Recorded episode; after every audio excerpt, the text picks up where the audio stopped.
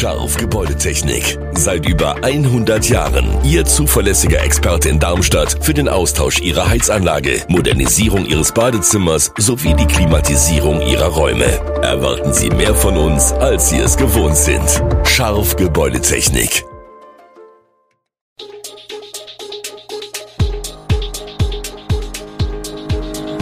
Gude, unser morgendliches News Update. Das Wichtigste aus Südhessen für Sie im Überblick. Guten Morgen aus Darmstadt an diesem 20. Dezember. Darmstädter Forscher arbeiten an Taskforce für den Notfall. Das Restaurante Amato am Böllenfalltor schließt zum Jahresende und neue Impfstoffe bremsen das Altern. Das und mehr gibt es heute für Sie im Podcast. Mehr als 90 Wissenschaftler arbeiten an der Darmstädter TU an Robotern und Drohnen, die im Katastrophenfall Leben retten könnten. Ein Projektschwerpunkt ist die Rettungsrobotik. Wenn im Krisenfall alles zusammenbricht, muss sofort gehandelt werden, auch wenn die Gebiete schwer zugänglich sind. Roboter können etwa Bilder aus einsturzgefährdeten Gebäuden oder beschädigten Chemielaboren liefern, die die Rettungskräfte nicht mehr betreten können. Auf einem Roboter könnte zusätzlich eine Landefläche für Drohnen installiert werden. Diese könnte dann in Gebiete vorstoßen, die weder Mensch noch Roboter zugänglich sind. Ausgestattet mit entsprechender Technik könnte eine Aufklärungsdrohne beim Überfliegen des Krisengebiets zugleich ein zusammengebrochenes Mobilfunknetz vor Ort wieder aufbauen. Das Restaurante Amato in Darmstadt schließt zum Jahresende. 50 Jahre lang hat Italiener Antonio Amato sein Restaurant geleitet und dort Pasta, Pizza, Fisch und Fleischgerichte angeboten.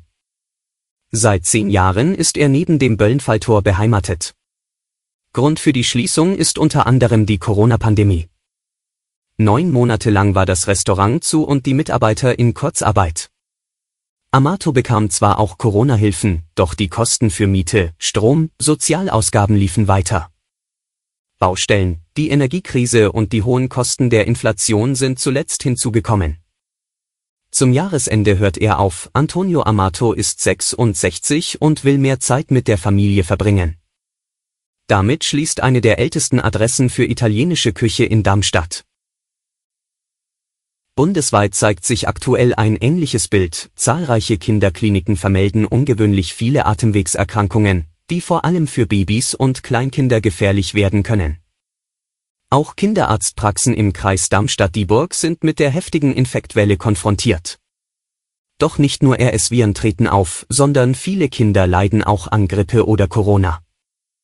Dass die Infekte in diesem Jahr besonders heftig ausfallen, führen einige Mediziner auf die Corona-Hygienemaßnahmen mit Abstand halten, Maskenpflicht und Isolation der zwei vergangenen Winter zurück. Eva Ganz, Kinderärztin, erläutert etwa, dass das kindliche Immunsystem durch regelmäßigen Kontakt zu Viren und Bakterien reife, was sich in Form wiederkehrender Infekte zeige.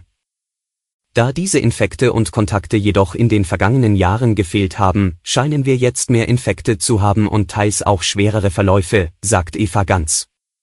Sie empfiehlt, Kinder erst dann zum Arzt zu bringen, wenn diese unter nicht senkbarem oder über drei bis fünf Tage lang anhaltendem Fieber, auffälliger Atmung oder dauerhaftem Husten leiden.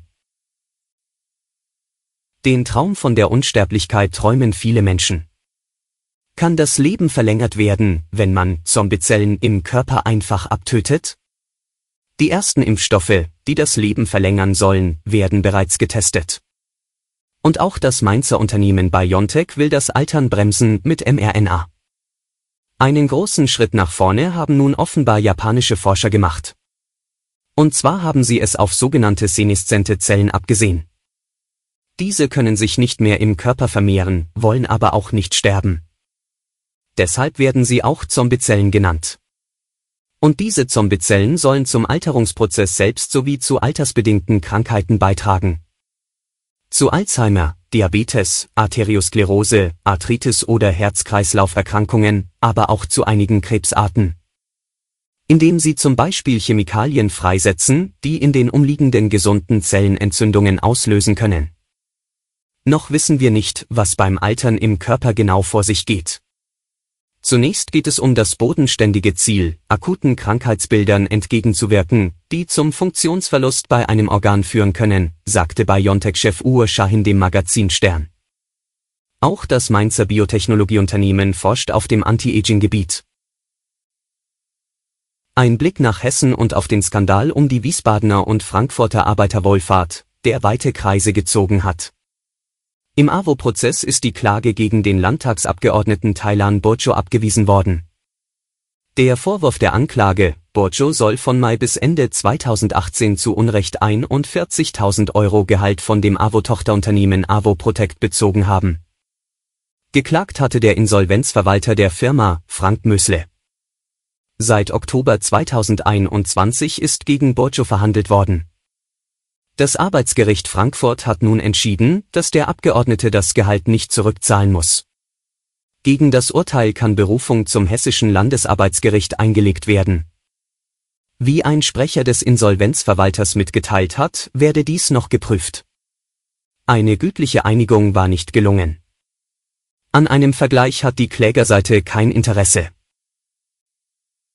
Alle Infos zu diesen Themen und noch viel mehr finden Sie stets aktuell auf echo-online.de.